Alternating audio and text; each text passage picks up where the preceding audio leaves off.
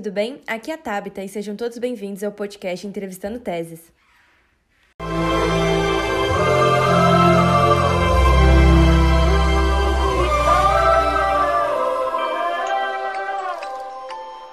E o episódio de hoje será voltado mais para ciências sociais aplicadas na comunicação.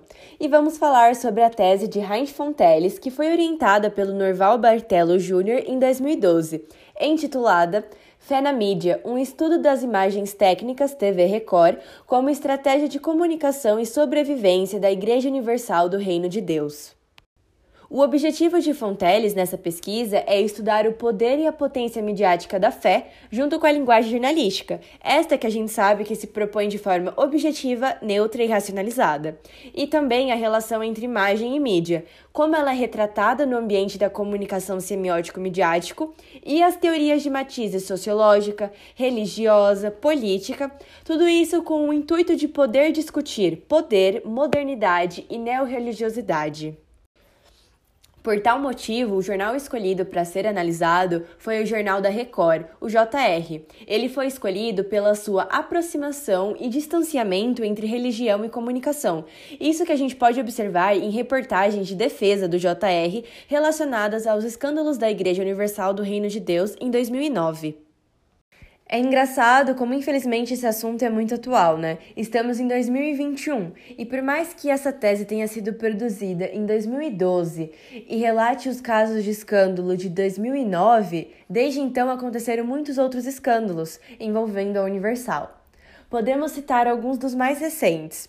Primeiro, em 2020, quando o Ministério Público relatou que a Igreja Universal foi usada para lavar dinheiro na Prefeitura do Estado do Rio de Janeiro. Ontem, o Jornal Nacional mostrou que o Ministério Público afirma ter encontrado indícios de que a Igreja Universal do Reino de Deus foi usada para lavar dinheiro da corrupção na Prefeitura do Rio, na gestão de Marcelo Crivella. Invest... E um segundo caso que podemos citar, e não podemos esquecer de nenhuma forma, foi a polêmica com a igreja na Angola. Além da igreja também ser acusada de lavar dinheiro no país, teve a acusação de branqueamento, associações criminosas, tudo isso de acordo com o Serviço de Investigação Criminal, o SIC. A crise na Igreja Universal do Reino de Deus tomou novos contornos. Antes da declaração de ruptura com a gestão brasileira, a agitação tomou conta da Catedral do Morro Bento. Voltando à tese, a questão é: os resultados da pesquisa feita por Fonteles mostram que a fé na mídia é sim possível. Como é dito em sua própria tese, as neorreligiões originadas dessa matiz depositam confiança na mídia como forma de publicar suas ideias, já que as imagens dão condição e potencializam o impacto na sociedade tem toda essa relação de imagem e forma que ela é tratada pela mídia e como a gente recebe, né? A realidade ela passa a ser retratada pelo filtro religioso e também disfarçada na racionalidade. Todos esses aspectos entram na pesquisa a fundo de Heinz. Temos que ressaltar que as noções de conceito imagéticas dispensam a interpretação da realidade. Mas por quê? Bem, eu vou explicar isso para vocês. Porque ao se apoiarem na iconofagia, o que é iconofagia? Iconofagia é um termo criado pelo orientador dessa tese, no caso Norval. E ele foi criado para explicar o fenômeno do contexto social contemporâneo, no qual o ser humano devora imagens e é devorado por elas. Vamos lá, voltando, né?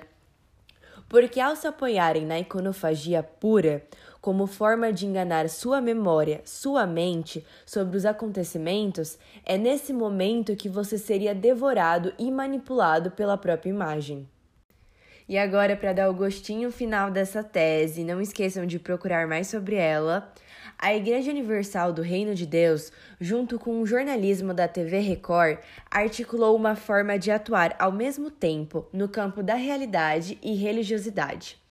E é por isso que os programas religiosos tornaram-se a matéria-prima do canal. Sendo assim, a Universal sustenta seu discurso na mídia e não só interfere, como influencia o imaginário popular, a mente do povo. E eu fico por aqui concluindo essa análise. Até o próximo podcast. Fiquem em paz.